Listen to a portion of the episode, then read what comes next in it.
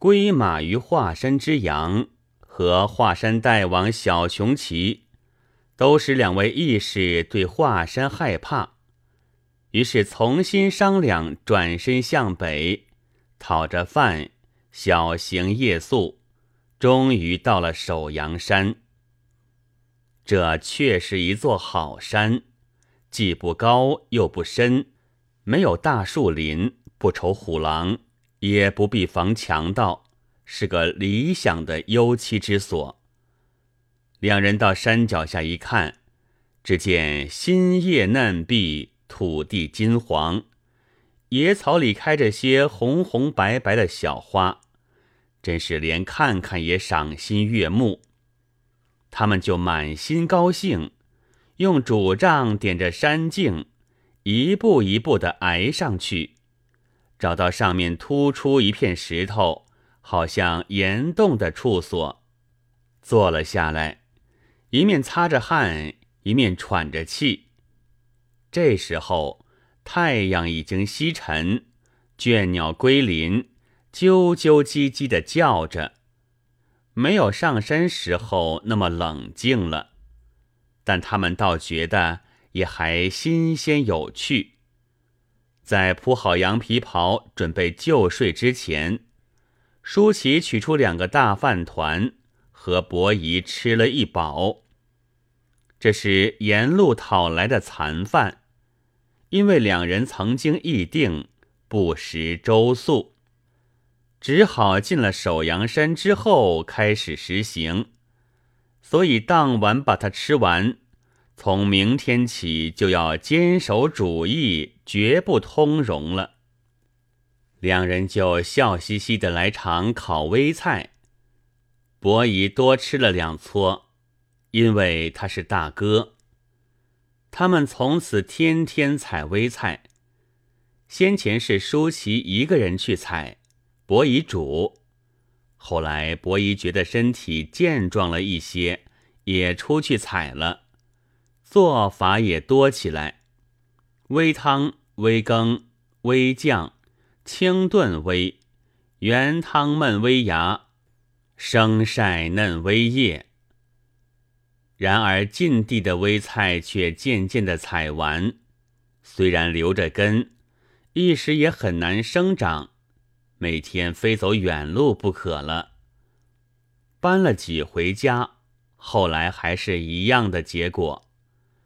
而且新住处也渐渐的难找了起来，因为既要煨菜多，又要溪水近，这样的便当之处，在首阳山上实在也不可多得的。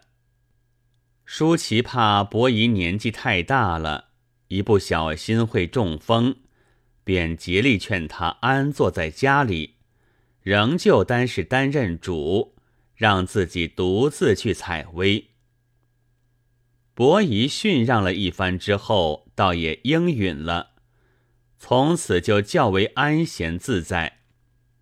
然而首阳山上是有人迹的，他没事做，脾气又有些改变，从沉默成了多话，便不免和孩子去搭讪，和樵夫去攀谈。也许是因为一时高兴，或者有人叫他老乞丐的缘故吧，他竟说出了他俩原是辽西的孤竹君的儿子。他老大，那一个是老三。父亲在日原是说要传位给老三的，一到死后，老三却一定向他让，他遵父命，省得麻烦，逃走了。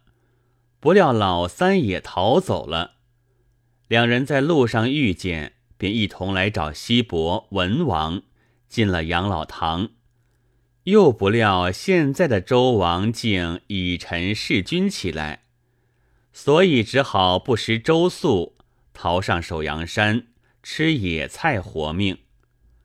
等到舒淇知道怪他多嘴的时候，已经传播开去。没法挽救了，但也不敢怎么埋怨他，只在心里想：父亲不肯把位传给他，可也不能不说很有些眼力。舒淇的预料也并不错，这结果坏得很。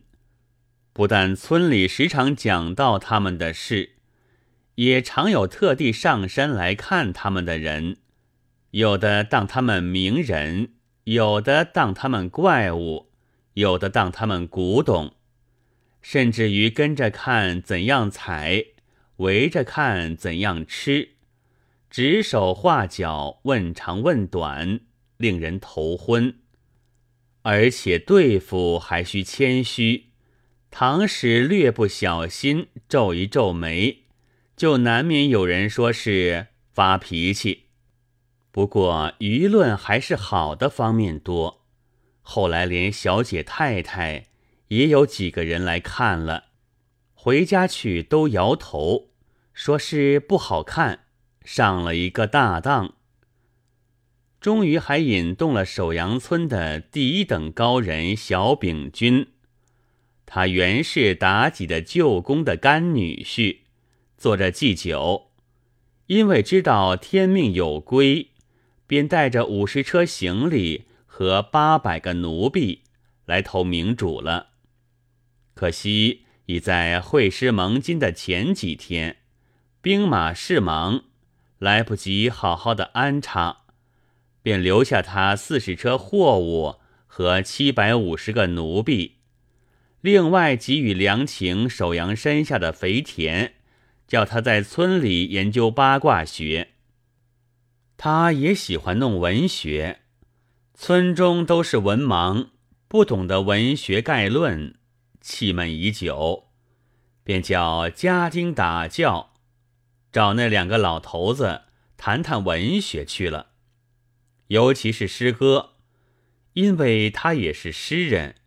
已经做了好一本诗集子。然而谈过之后，他一上轿就摇头。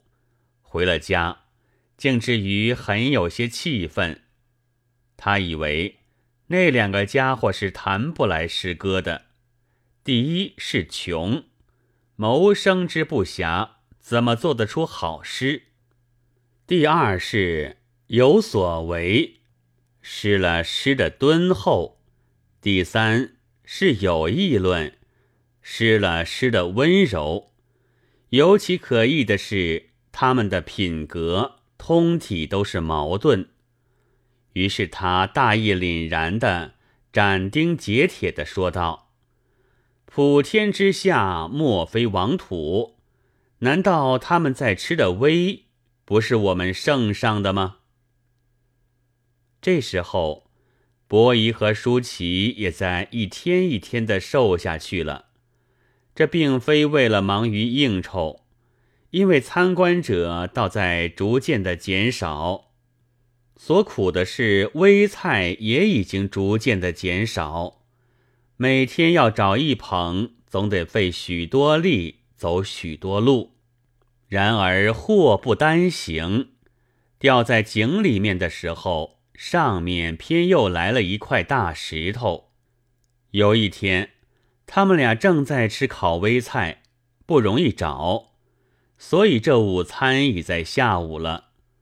忽然走来了一个二十来岁的女人，先前是没有见过的。